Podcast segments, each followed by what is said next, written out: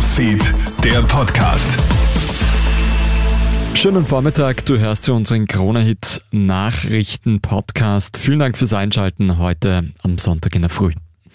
Skifahren wird in Österreich immer mehr zum Luxussport. Die Tagespässe für die heimischen Skigebiete sind dieses Jahr wieder deutlich teurer. Bis zu 75 Euro muss man für einen Tag Skifahren oder Snowboarden bezahlen.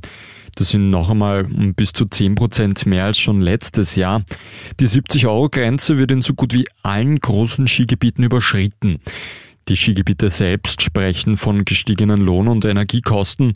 Auf unserer Homepage auf kronehit.at findest du eine Übersicht, wo Skifahren wie viel kostet. Ein Unternehmer aus Niederösterreich wollte offenbar seine Ex-Partnerin ermorden lassen.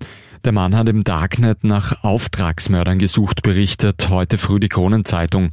Der Unternehmer hat sich in einem Sorgerechtsstreit um den gemeinsamen Sohn befunden. Die Frau sollte an einem bestimmten Tag vor ihrem Haus von einem Auto überfahren werden. Der Auftragsmord hätte so nach einem Unfall aussehen sollen.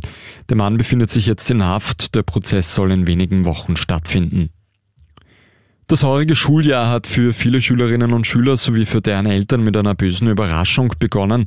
In kleineren Ortschaften gibt es nämlich plötzlich keinen Schulbus mehr. Die Kinder müssen teils auf stark befahrenen Straßen zu Fuß Richtung Schule gehen. Grund ist eine Änderung der Abholregeln. Kinder, die nicht direkt an der Hauptstrecke wohnen, müssen nicht mehr abgeholt werden.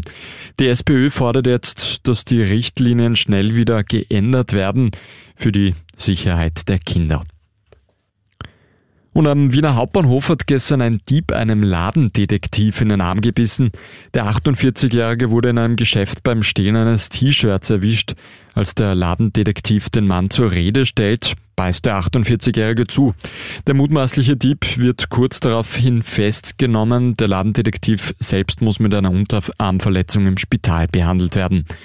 Das war's auch schon mit dem Krone Nachrichten Podcast für heute Vormittag. Ein weiteres Update gibt's dann wieder am Nachmittag. Einen schönen Tag bis dahin. Krone Hits, Newsfeed, der Podcast.